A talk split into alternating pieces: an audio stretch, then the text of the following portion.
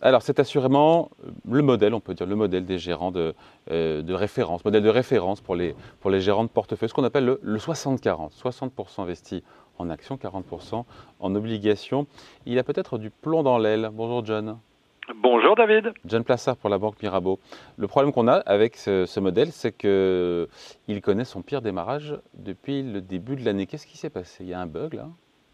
Oui, il y a un bug parce que lorsqu'on regarde les performances des obligations et les performances des actions, on voit que en fait, c'est leur plus mauvais démarrage depuis que la statistique existe. C'est-à-dire que les obligations ont baissé et les actions ont baissé en même temps. C'est extrêmement rare puisqu'on sait que normalement, il y en a un qui compense, en tout cas une partie, euh, l'autre actif. Et donc ici, on voit que ce modèle qui était le modèle des gérants, même s'il avait perdu un petit peu d'appétit ces dernières années, eh bien, a connu son plus mauvais démarrage et son plus mauvais trimestre, si vous prenez le dernier trimestre depuis 2008, avec moins 20%, ce qui est extrêmement rare dans un portefeuille qui est balancé.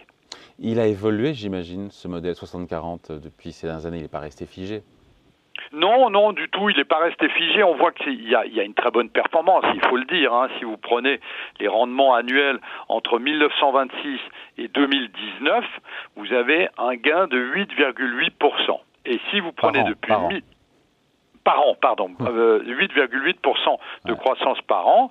Et depuis 1980, le taux de croissance annuel est plus élevé, il est d'un peu plus de 10%. Donc on voit ici que si on prend l'historique de ce portefeuille classique, je dirais, eh bien, il a une, porte, il a une euh, croissance qui est tout à fait euh, honorable et qui est pour cela, eh bien, euh, prescrit, je dirais, à, plusieurs clients lorsqu'il s'agit de parquer son argent à la banque. Donc il n'y a pas de raison de le jeter aux orties comme ça parce qu'on a euh, une demi-année qui est mauvaise, non?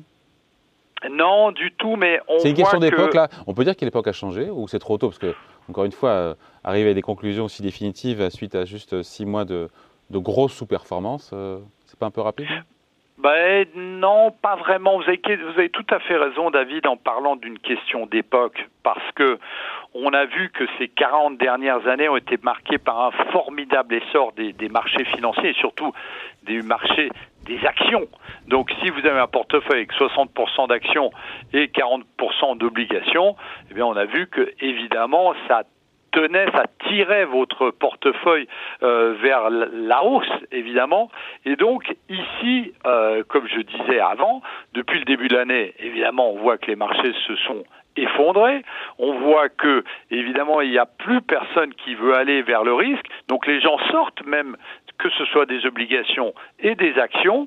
Et donc, euh, ce portefeuille type est vraiment remis en question à travers eh bien, le fait que les gens sortent des actifs risqués. Mais évidemment, qui est très important à noter, c'est que on est dans une situation euh, au sens littéral du terme extraordinaire, puisque on n'oublie pas de dire que évidemment il y a eu le déclenchement de la guerre en Ukraine le 24 euh, le 24 février dernier, et que nous sortons euh, difficilement pour la Chine, mais nous sortons de cette crise historique sanitaire du Covid.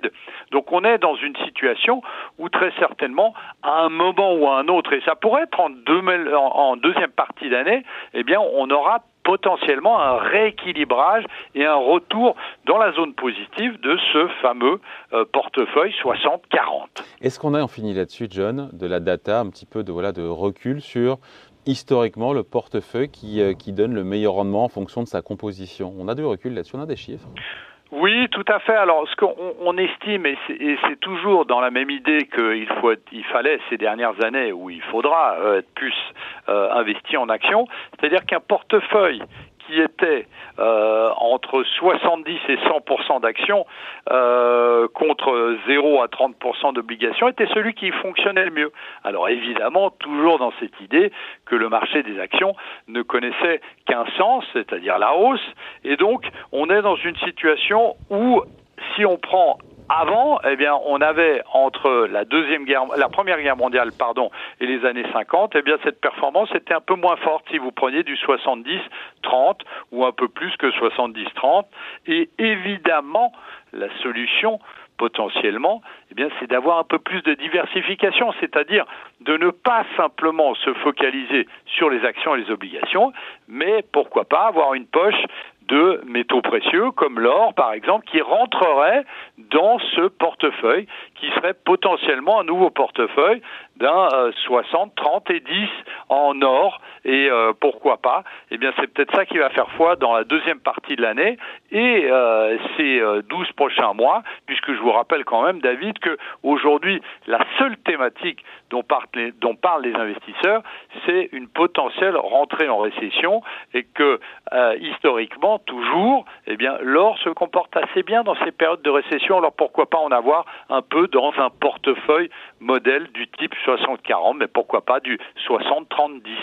Allez, merci beaucoup. Point de vue signé John Plaza pour la Banque Mirabeau. Salut. Merci David.